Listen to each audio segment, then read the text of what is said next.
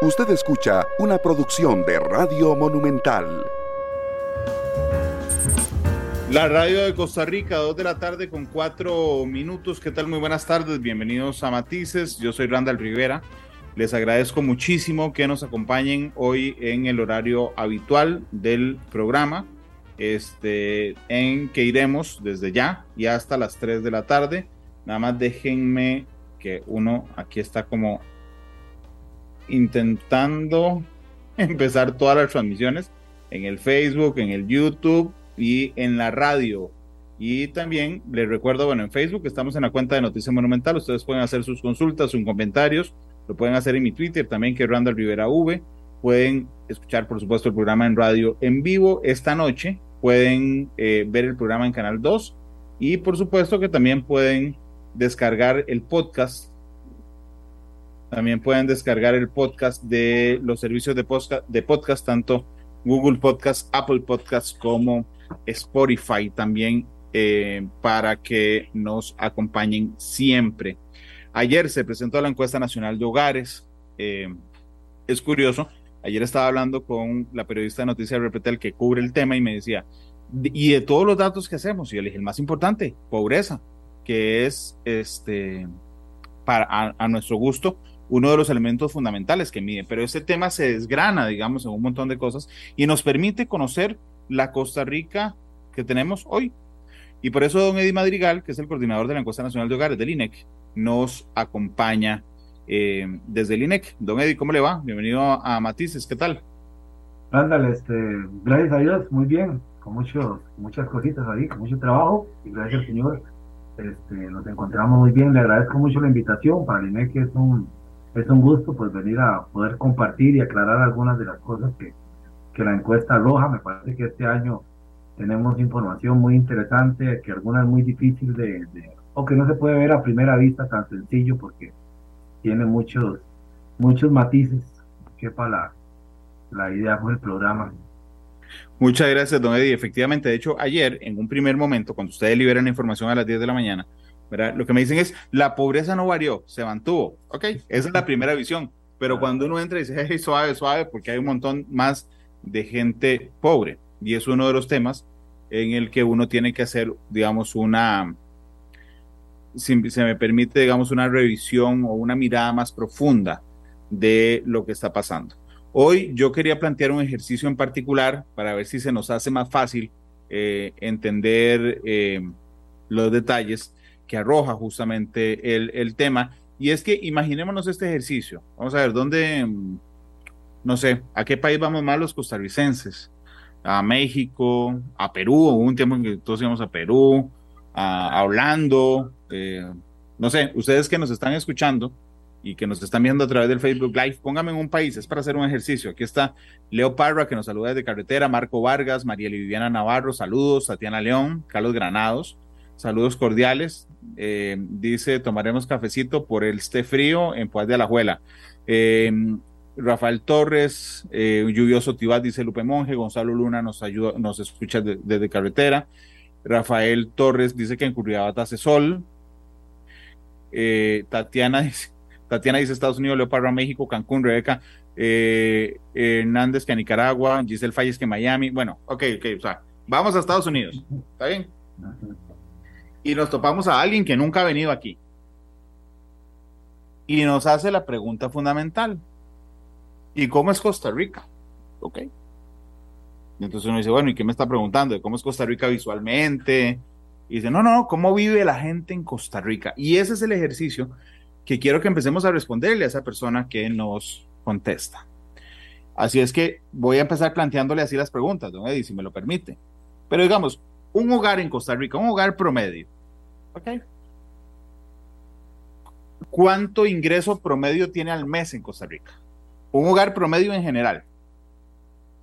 según la encuesta de hogares, tendríamos que decirle a esa persona en este 2022. Ajá. Una, una, una familia promedio se gana alrededor de un millón de colones. Para ser exacto, un millón veintitrés mil colones es el promedio del ingreso por hogar. Usted agarra, usted agarra todos los hogares de Costa Rica todos divide el ingreso y le da un millón veintiocho mil seiscientos cuarenta y uno. Sí, ese, ese valor me va a recoger el ingreso de las personas que conforman ese hogar. Sumamos ese promedio, eso, y a partir de ahí sacamos el promedio. Entonces, digamos que esa persona ahí en Florida le diga, y un hogar, según sus cálculos, ¿cómo está compuesto? Sí, uh, regularmente tiene 3.1, 3.2 personas. Este es el tamaño promedio, ¿verdad? Este tema de los promedios a veces es un poco incómodo porque nadie calza. Ese es probablemente el principal claro. que hay al interpretar la encuesta de hogares. Todo el mundo dice, ese no soy yo, exactamente, pero bueno, ese es, ese somos todos los costarricenses. Es una pregunta... De hecho, vamos a ir metiéndonos, vamos a ir metiéndonos, pero ok, en, la primera pregunta es, mira, ¿y cuánto gana un hogar ahí, una familia en Costa Rica? Un millón veintiocho mil seiscientos cuarenta y uno en promedio. Ajá. Entonces la, la, la, segunda pregunta es, don Eddie, y, y, digo, eso es más o menos que antes, es decir, van bien, y ganan más que si yo le hubiera hecho esta pregunta en 2021. Sí. Nominalmente vamos a tener que meter algunos términos, ¿verdad? Para, para decir la, la realidad de una vez. En el papel sí, en el papel. Sí, sí, te dan más billetes. Sí, y nos cabe ahora tampoco, tampoco esa ilustración nos sirve ahora porque con la cosa electrónica nominalmente nos ganamos 3%, un poquito más de 3% más que el año pasado. Ese, ese, en eso creció el ingreso nominal de la gente. Pero bueno, claramente no alcanza tanto como alcanzó el año pasado. Ok, detallazo, me hizo gracia, me hizo gracia, porque aquí Marta Isabel Monge dice, qué mentira, el promedio de un millón. Tiene razón, don Eddie, no, nadie calza. Ok, pero ok, okay pongámosle a ese que nos está entrevistando, pongámosle John, ok, entonces John nos dice, John, le dice a don Eddie, pero suave, suave, un millón veintiséis mil seiscientos cuarenta y un colones al mes, ok, y eso es más, y entonces Eddie le explica lo que le acaba de explicar y le dice, sí, es más, pero le alcanza menos. Ok. Es más, es nominalmente, ok, y le alcanza menos, es un tecnicismo que utilizan ustedes que se llama el poder adquisitivo. Así es. Y entonces John dice, ¿what? ¿Y cómo es eso? O sea, ¿cómo gana más pero le alcanza menos cosas, don Eddie? Sí, lo que pasa es que el aumento en el ingreso al comparar 21 con 22 no es suficiente para compensar el aumento de los precios. Es decir, claro. las cosas que yo necesito y que voy a comprar cada día valen más y en el año pasado crecieron más rápido que lo que crecieron los ingresos. Ok, entonces la respuesta es de John, porque las cosas subieron demasiado de precio, más que lo que subió el ingreso de ese hogar. Pero, pero, un segundo, Rana, porque se nos soltó aquí. No, no se preocupe, no se preocupe. No, no, no se preocupe, no se preocupe, no se preocupe. Ahora, usted me dice, Medi. Usted me dice cuando esté listo, no se preocupe. Eh, Ricardo Salazar dice, ¿qué habla? ¿A de dónde sacan ese cálculo del millón veintitrés mil? Este, Oscar Fernández dice, jamás. Este, Oscar Fernández dice, jamás. Eh, bueno, tienen razón, don, don Eddie. Nadie calza en los promedios. Este. Vamos a ver, ¿me puede escuchar ahí? Sí, yo lo escucho perfecto. ¿Usted me escucha? No lo logro escuchar. Hola, hola, hola, hola, hola, hola. Bueno, gracias por, por, estar tan interesados en el programa de hoy. Realmente me hizo, me hizo mucha gracia la, la reacción de que Hola, cada Randall, ¿será que ahí me escucha? Yo sí lo escucho. ¿Usted me escucha ahora? Sí, yo no lo puedo escuchar a usted. Y no sé por qué. Vamos a ver. Ok, dice Tatiana León. Que Dios libre, John pregunte por las carreteras. Giovanni Sandy dice el 50% se van a cargar los impuestos. Listo. Lo puedo okay. escuchar, sí, señor. Eddie, Eddie, perdón que me devuelva un, un segundo atrás. Sí. Ese millón veintitrés mil seis cuatro uno no cuenta cargas sociales ni impuestos, ¿verdad? Este es el ingreso bruto. Ese, ese es lo que nosotros llamamos el ingreso neto. Ahí ya ah, descontamos, neto, ya. sí, ahí ya descontamos ya. cargas sociales y renta. Ve, ve vos. Bueno, ahí Edwin Eduardo dice un millón veintitrés, ¿dónde sacaron ese promedio en Escazú? Ya vamos a hablar de las regiones, que es la otra parte de Barcelona.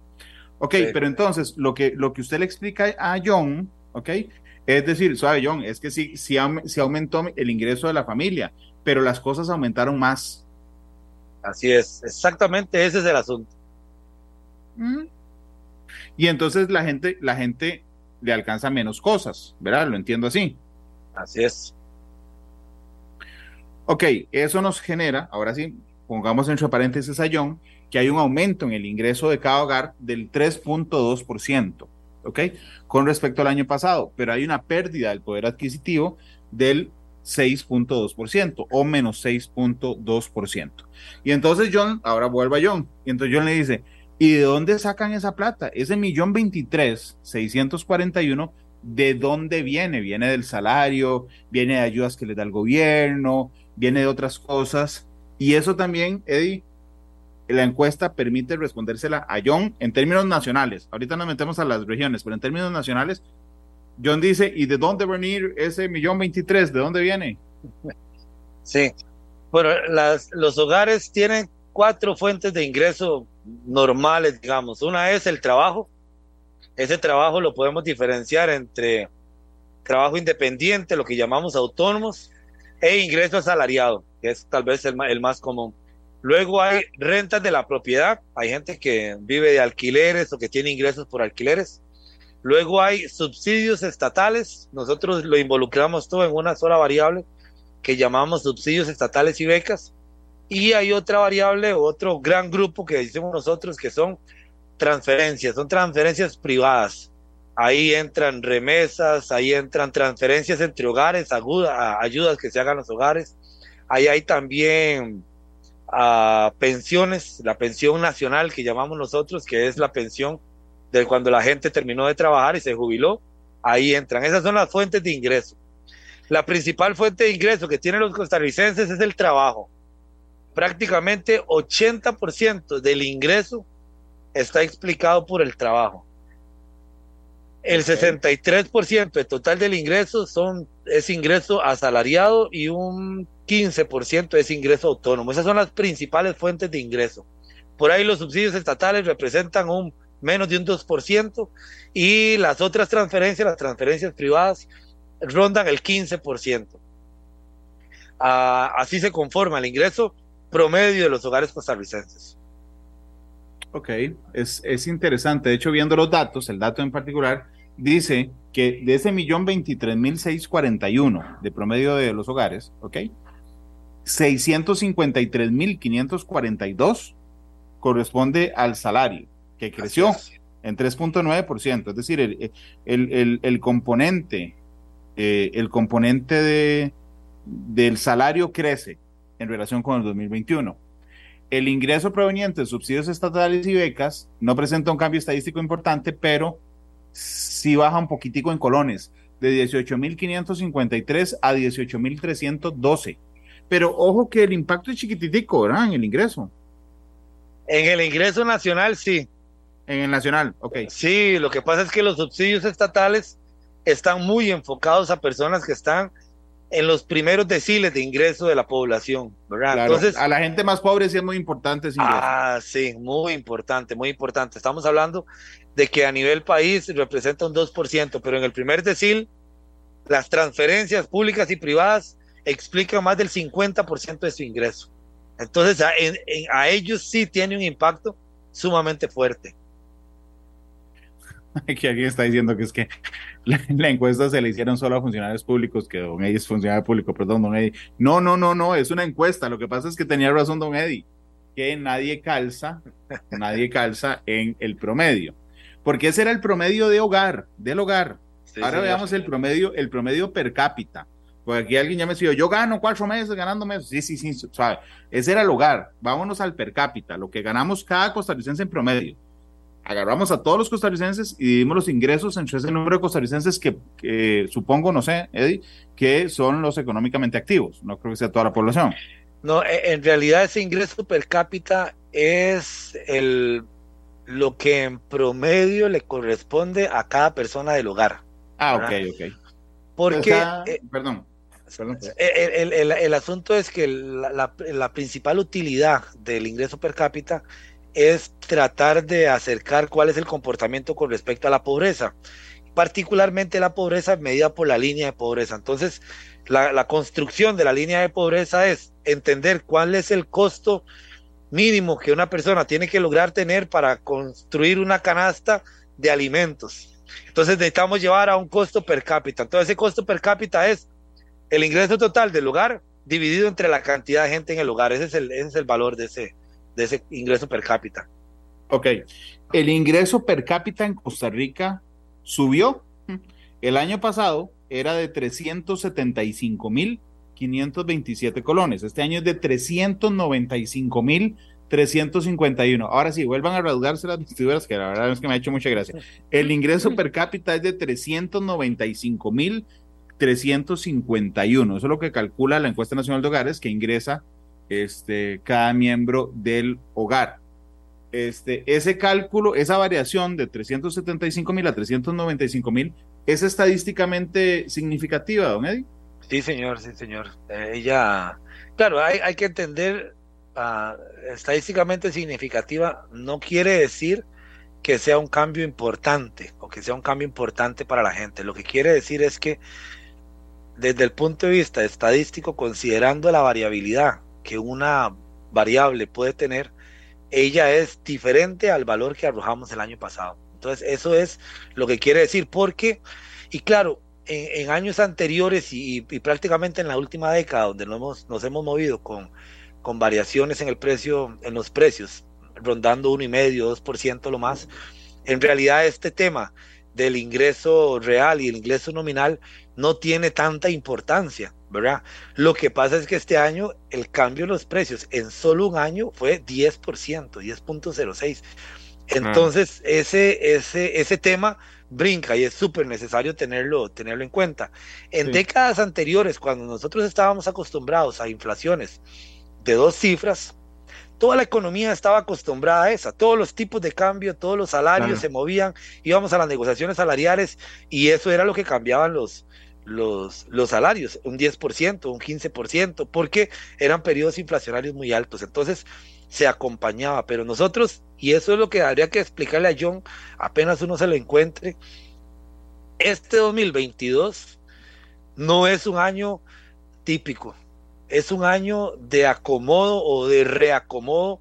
La pandemia nos agarró, nos batió y nos tiró y está todas las cosas acomodándose en su lugar, porque el comportamiento que ha tenido el tipo de cambio, el comportamiento que ha tenido los precios de los combustibles y el impacto que eso tiene en la canasta básica y en la, y en la canasta del índice de precios al consumidor, este, es, es muy importante, ¿verdad? Entonces, no se puede entender como una situación normal. Y por el otro lado, lo que tiene que ver con el mercado de trabajo ha empezado a tener un comportamiento o un reacomodo ajustándose a teletrabajo, ajustándose a herramientas virtuales, ajustando los emprendimientos de la gente a la utilización de herramientas virtuales y entonces empieza a ver también desde el punto de vista del, del, mercado de trabajo un reacomodo de las cosas, de manera que las conclusiones que, que saquemos en este 22 hay que verlas con lupa, ¿verdad? Porque inmediatamente cuando salieron los datos de la encuesta, algunas personas dicen, ah, porque agarraron la, la línea de pobreza de junio. Si hubieran agarrado la de julio, agosto, pues entonces la pobreza hubiera dado más, más alto porque inmediatamente uno tendría que pensar, bueno, pero nada menos, si hubiésemos agarrado la de abril o si hubiésemos agarrado la de, la de septiembre, entonces nos da para abajo. Entonces hay que entender que las, la, el, el momento es un momento ah, diferente, diferente, lleno de algunos asuntos estructura, eh, coyunturales muy importantes, ¿verdad? Como dice Tatiana en Facebook, digámosle a John, mejor quédate en Disney. este, saludos. Ahora estaba pensando cuando, cuando hablo de las transferencias privadas, que, que de dónde podría provenir eso. Y me encontré el caso de, de Minor Abarca. Minor Abarca nos está saludando en ese momento desde Nueva York y, dice, desde la pandemia estoy velando por toda mi familia en Costa Rica. Son 11 ah. personas. Hijas, hijos, nietos, la madre, entre todos gasta 500 dólares semanales. Bueno, ahí está la explicación de uno de los casos que de uno de los casos que representa ese detalle en la encuesta nacional de hogares, que es justamente el em, que es eh, el, tema del ingreso por familia del poder adquisitivo y del ingreso per cápita. Que por cierto, alguien un día esto me decía, viste que nos van a dar un aumento altísimo. Sí, pero yo quisiera que nos detengamos a pensar un momento. No es un aumento, es un ajuste. Primero, es un ajuste. Y segundo, y claro, porque todo te subió un montón, todo te subió en promedio un 10%. Entonces tampoco es que sea una ganga. Y era lo que decía Don Eddie. Estábamos acostumbrados a esos montos porque así se manejaba toda la economía. Entonces antes, perdón, hace un año yo no me hubiera detenido tanto en este tema del ingreso, porque el ingreso con los precios sostenidos realmente no había una variación significativa año con año.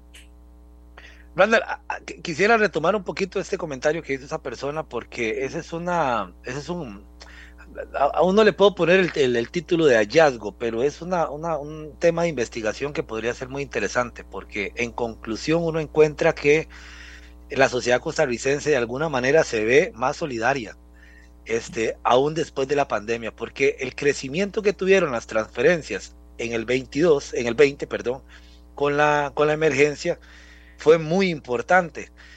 Y claro, se debía a que personas no podían trabajar, había temas de restricción de, para moverse las personas y esto. Ahora, cuando venimos al, 22, al 21, esos niveles no varían, se mantienen. Y entonces uno pensaba que aún estábamos enfrentando situaciones, aún algunas restricciones y algunas cosas.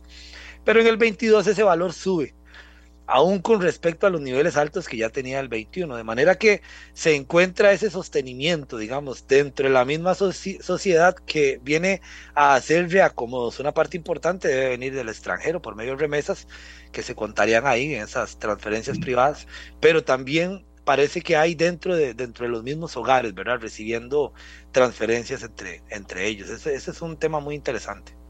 Bueno, y entonces John me dice, Randall, pero todo Costa Rica es igual. O sea, donde yo llegue, el ingreso familiar es de 1.023.641 y yo le voy a decir, no, no, no, no es así. No, ni cerca. Si quiere, John, ni cerca. John, si quiere se lo divido en provincias, en, regiones, y me va a decir en provincias, y yo no, no, no, porque nosotros tenemos siete provincias y seis regiones. Y si tiene un problema con eso, como tenemos todos los demás, vaya pregunte a los que hicieron, los que hicieron la división de regiones. Pero bueno, el INEC lo mide por regiones no por provincias. ¿Ok? Entonces, la región central, es decir, aquí, o le vamos a decir, John, en el centro del país, tenemos los mayores niveles de ingreso en hogar y per cápita. Millón ciento ochenta y cuatro por hogar. cuatro mil trescientos cuarenta per cápita. ¿Ok?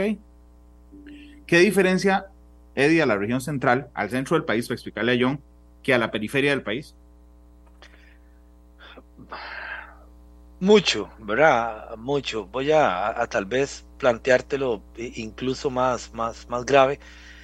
Este, cuando tú encuentras el comportamiento urbano-rural, entonces puedes partir el país todavía más, e, es más evidente, ¿verdad? Ahora, lo que pasa con el casco central es que es mucho más urbano, ¿verdad? Y entonces tiene acceso y las, las compañías grandes e incluso el, el gobierno se establece en la región central y entonces eso permite tener mucho más dinamismo, ¿verdad? No es lo mismo que tú no tengas trabajo, te quedaste sin trabajo y entonces consigues aguacates y los vas a ir a vender. Claro. Y vas y te paras en el, en el mercado, en, el parque central y consigues a alguien que te lo venda, que te los compre. Pero si usted tiene aguacates y se va a parar al mercado de limón o al, o al parque de limón, y todo el mundo tiene aguacates, bueno, no sé si el aguacate se va a producir así, digamos, pero si, si me explico, este, el, dinamismo del mercado de trabajo es muy diferente en toda la, en toda la periferia, prácticamente en toda la periferia. Claro, pero, pero, perdón, Eddie, que me detenga un dato que a mí me, me pegó, me pegó fuerte. Porque entonces está bien, te, compro la idea de primero detenernos entre lo urbano y lo rural. ¿okay? Si John me dice, Randall, todo el país gana un millón veintitrés mil seis cuatro uno, le voy a tener que decir, no, si vos vivís en el área urbana, ¿ok? El, promedio de hogar en el área urbana es de 1.147.414. En la rural es 696.987. La diferencia de ingreso de un hogar rural y de un hogar urbano es nada más y nada menos que el 39,3%. Es un montón. Los hogares urbanos casi tienen el doble de... Eh, casi tienen el doble de ingreso que el rural, Eddie. Sí, no, quisiera ponerme al lado suyo. Y, y los, los hogares urbanos son más pequeños. Es decir, esta gente con un millón de colones tiene que mantener menos gente que estas personas con 600 mil colones y tienen que mantener más gente, tienen que hacer recorridos más largos para llegar a, al lugar donde trabajan o para ir a la escuela, para ir al colegio, de manera que tienen, realmente son dos realidades distintas. Evidentemente, para seguir tocando el tema de las regiones, las regiones están conformadas mayoritariamente por, por zonas rurales, ¿verdad? De manera que ahí se puede empezar a ver todavía más, más la diferencia. Y claro, el mercado de trabajo, el lugar donde se ubican las grandes empresas o, las empresas medianas, si, quieres, este, es, en la, es en la parte central, ¿verdad? Y eso es lo que hace una diferencia importante. Ahora, uno lo que piensa es que esas otras regiones tienen estrategias, ah, vamos a decir, de sobrevivencia, este, diferentes, ¿verdad? Porque bueno, por hermoso que sea, aquí en San José hay trabajo, pero no hay playa. ¿verdad? Y entonces eso le da otras connotaciones y por ahí durante muchos años se logró ver un, un comportamiento muy diferente en la región Chorotega, donde logran empezar a tener a sacar ventaja, digamos, de algunas de esas, de esas características que, que, tienen, ¿verdad? Que además hacen a los hogares diferentes. Pero también hay que entender que, que logró la Chorotega atraer, digamos, algunas características como aeropuertos, este, eh, hospitales y algunas otras características, eh, no sé si el, el Pride o, o, algunas otras instituciones de estas, ¿verdad? Que empiezan a traer esas mismas características. Pero ve, ve que, que, que fuerte, dice Edwin Eduardo Delgado. Eh, voy a llamar a mi trabajo porque según el INEC me deben un montón de plata todos los meses. sí, sí, fijo. Perdón, pero realmente, digo, está, están muy creativos los comentarios de hoy y me hace, me hace gracia. Pero vean, vean, uno dice, ah, mira, entonces la diferencia sí es enorme, ¿verdad? En, área urbana y en área rural. Sí, eh, pero todos salimos golpeados. La, la diferencia es la intensidad del golpe. ¿Ok? Y vamos a ponerlo en números. ¿Ok? En valores reales, es decir, en lo que me alcanza realmente esa plata, no en lo que dice el papel, sino lo que realmente me alcanza. En los hogares rurales, el ingreso bajó 2.8 con respecto al año pasado. Y la variación del ingreso total en la zona urbana es de menos 6.8. Es decir, los dos, no importa dónde usted viva, perdió este ingreso real.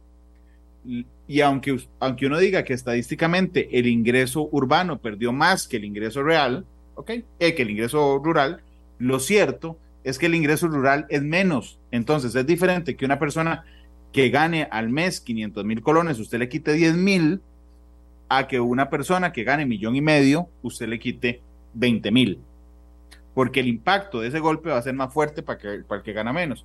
Es decir, todos salimos mal, solo que uno es más mal que otros.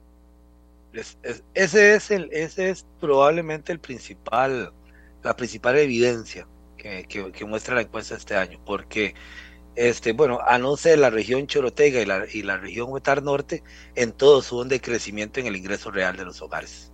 Sí, que de hecho, ahora que, ahora, metámonos un segundo en zonas, porque eso es muy importante, en las zonas de planificación, vean. Esto que acaba de decir Eddie es fundamental. En términos de valor real, la central bajó.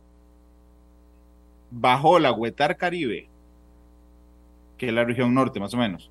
Bueno, norte de Limón. Ok, la Brunca, que es el Pacífico Sur. La del Pacífico Central, todas esas bajaron y subió Chorotega, que es Guanacaste, y la Huetar Norte. Ojo, que una de las dos de las zonas más deprimidas del país, ¿okay? la Huetar Caribe y la Brunca, bajaron los ingresos reales. Es decir, no solo eran pobres antes de la medición, sino, o en la medición del año pasado, sino que ahora están más pobres. Entendiendo por pobreza, antes de meterme a tecnicismos, ¿ok?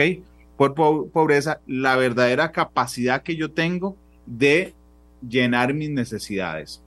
Es muy triste, Eddie, que las zonas más pobres del país, una de las más pobres, la Huetar Norte y la Brunca, tengan una disminución de sus ingresos reales. Eso debería, me parece a mí, no sé qué pensás vos, encendernos todas las alarmas, de ver cómo intervenimos para que el golpe no sea tan fuerte en esas zonas.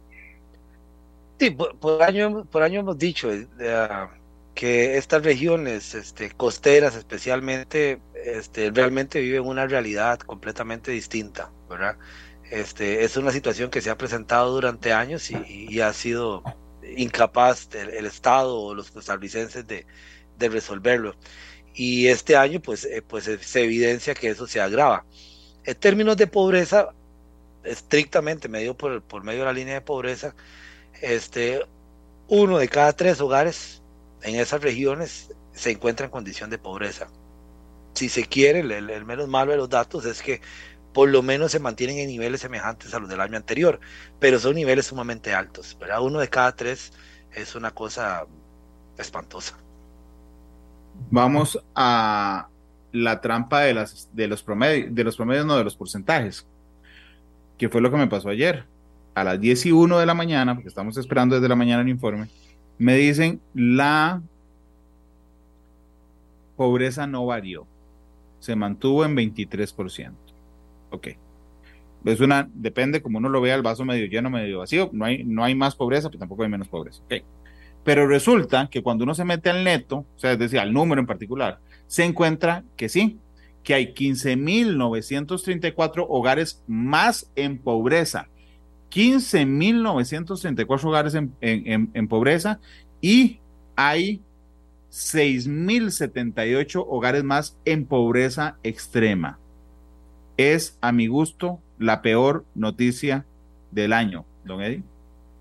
Sí, lo, que hay que entender es que es cierto que no creció la pobreza, pero es el segundo valor más alto que hemos observado en toda la serie de NAO desde el 2010.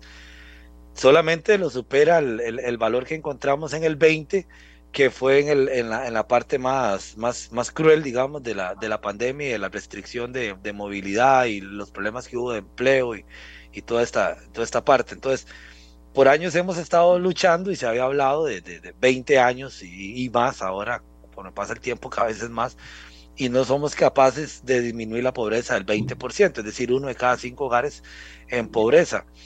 Entonces nos fuimos al 26% en medio de la, de la pandemia, bajamos a 23% y quizás esperaba bajar un poco más ese, ese valor. Sin embargo, nos mantenemos en un valor históricamente alto. No solamente, porque, no, solamente que no cambió, lo que pasa es que es históricamente alto.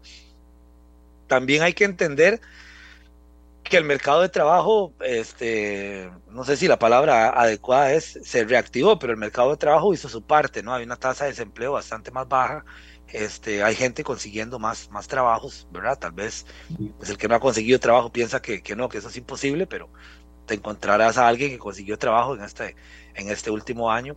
Claro, perdón, don, Eddie, lo que hay que hacer es que, bueno, lo que hay que hacer, digo, lo que, lo que uno hace, pero aquí don Eddie, por supuesto, es el, es el especialista, es que más gente encontró trabajo, pero si acercamos la lupa a eso, lo que encontramos es que más gente encontró trabajo, bueno, INEC es el que lo mide, más gente encontró trabajo, pero mm, informal, uno, ha crecido increíblemente, ¿ok? Y la otra es el subempleo, es decir, que yo ando buscando, un yo no sé, yo tengo disponibilidad para trabajar ocho horas al día, por ejemplo, full, y encontré un trabajo de medio tiempo. Eso se llama subempleo. Entonces, sí es cierto que el, que el empleo ha venido aumentando, ¿ok? Pero la calidad de ese empleo no es la que teníamos antes de pandemia. Sí, tal, vez una manera este, rápida o, directa de explicar esto es que el, ingreso de las personas decae, ¿verdad? Y además nosotros estamos hablando de que la variación del índice de precios fue 10%. Pero si consideramos la CBA y si consideramos la línea de pobreza, que es contra lo que se mide el ingreso per cápita, ellas variaron 12 y 16%. Es decir, para mantener esos niveles de pobreza, el ingreso de los hogares más pobres debió crecer o 12% o 16%, cuando realmente cuando en promedio el país solamente lo hizo un 3%. Entonces, ¿qué está ocurriendo? Está ocurriendo que los hogares de menor ingreso tuvieron un crecimiento mucho más fuerte que los hogares de mayor ingreso, explicado principalmente por ingresos por trabajo autónoma independiente y también por las transferencias.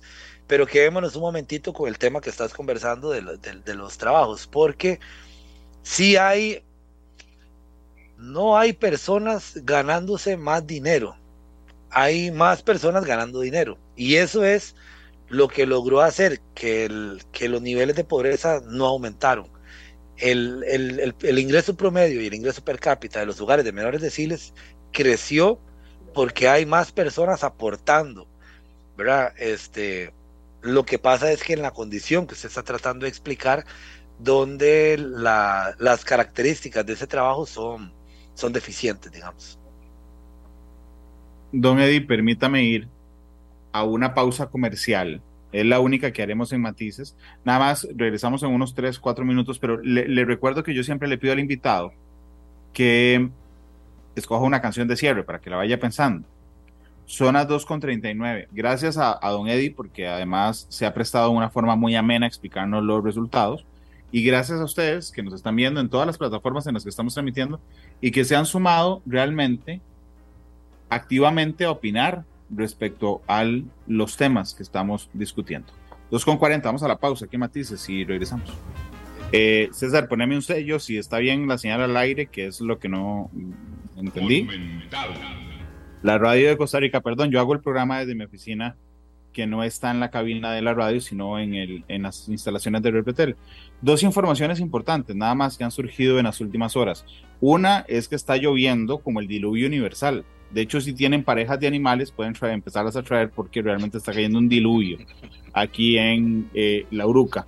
Y segundo, resulta que la sala cuarta, en una noticia que genera, generará muchísima em, polémica, le ha dado la razón a los periodistas del diario La Nación y ha cancelado el cierre del Parque Viva por constituirse como violatorio a la libertad de prensa. Ha anulado la orden del Poder Ejecutivo de cerrar el Parque Viva y le ha dado, insisto, la razón, no a la nación que presentó eh, recursos, a los periodistas de la nación que fueron los que presentaron los recursos de amparo, se ha declarado con lugar, se abre entonces el Parque Viva, la consecuencia eh, más directa e importante. Regreso con don Eddie Madrigal, es el eh, coordinador de la encuesta nacional de hogares del, del INEC. Y aquí hay un, tema que, a mí me parece fundamental, don Eddie, y es, digamos, los juegos que se han hecho respecto a los deciles. Eh, los deciles son grupitos de 10 grupitos que se hacen desde la gente que gana menos hasta la gente que gana, que tiene más ingresos. ¿Okay? Los deciles, el 1 es el de menor ingreso, el 10 es el de mayor ingreso. Y estos deciles que ustedes miden han ido, algunos de ellos aumentando su ingreso, pero las consecuencias del aumento en los costos, en el costo de la vida, la inflación, ha ido afectando diferenciadamente estos deciles. ¿Podría intentar explicarle a John sencillamente esto enredadísimo que acabo de decir, don Eddie? Bueno, esto escapa un poquito en sí a la, temática de, la encuesta, pero pero es muy interesante.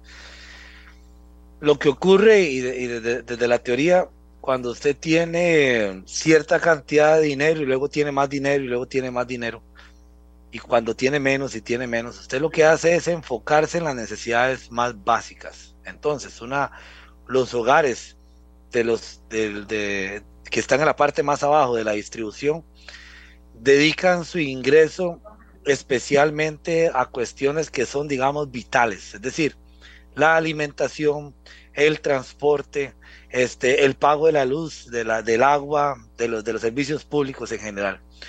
Conforme se va aumentando en, la distribución del ingreso, los hogares empiezan a dedicar más dinero a, cosas que los de menor ingreso no pueden. Viajes, este, vehículo, hoteles, restaurantes, comida fuera del lugar. Entonces, el efecto en los precios sobre las personas depende directamente de la forma en que los hogares distribuyen su ingreso entre esas cosas. Es por eso que el impacto de, de la gasolina o del diésel que viene a impactar el bus que tienen que usar las personas que no tienen vehículo y que no pueden sustituirlo por ninguna otra cosa, o los cambios en el precio de la electricidad, que no hay salida, eso es un gasto primario, hay que hacer.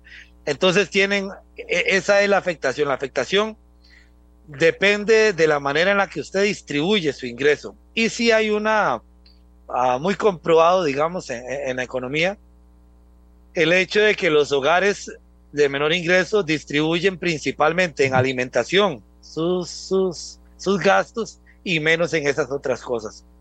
Entonces, lo que se entiende es que los hogares de menores ingresos tienen menos posibilidades de moverse. Por eso algunos dicen que la inflación es como un impuesto al pobre, ¿verdad? Porque este, si tú puedes escoger entre marcas o sencillamente sales a comer menos, pues entonces puedes evadir el, el cambio en los precios. Pero si usted está utilizando su ingreso solamente para lo estrictamente necesario, que es el caso de las personas que se encuentran en pobreza extrema, ¿verdad? Nosotros lo mencionamos o tratamos de mencionarlo con todas sus letras. El lugar que está en pobreza extrema es un hogar que no tiene recursos suficientes para pagar el costo de la canasta básica alimentaria. Ni siquiera estamos hablando de servicios. La línea de pobreza está hablando ese 6%, 6.4% de hogares que se encuentra en pobreza extrema es gente que no tiene ingresos suficientes para pagar el precio de la canasta básica alimentaria. Entonces, ahí hay un efecto sumamente diferenciado en este año, este, si lo vemos por quintiles de ingreso, los primeros cuatro quintiles tuvieron un aumento en el ingreso, mientras el quintil 5 permaneció igual. Si lo vemos por deciles, se encuentra aún más específico como los hogares de menor ingreso tuvieron un, un crecimiento más alto, digamos, de, los ingresos, que fue lo que hizo lograr compensar este o, no aumentar, digamos, el, el nivel de pobreza de los hogares esa, esa composición, ¿verdad? De los deciles es lo que hace que nadie calce en el promedio.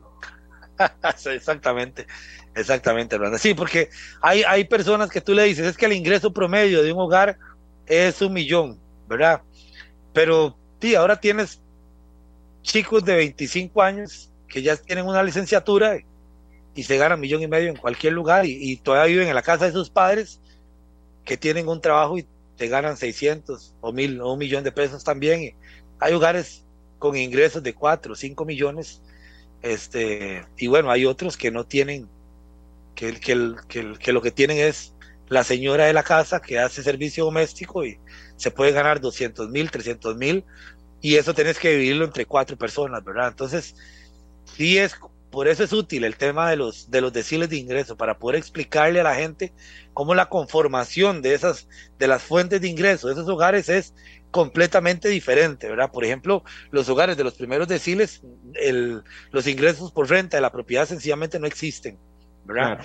Y, y, el, y, el, tema de los ingresos por becas, por ejemplo, les das un aumento de, de 5 mil colones en subsidios estatales y hace la diferencia para poder salir o no salir, ¿verdad?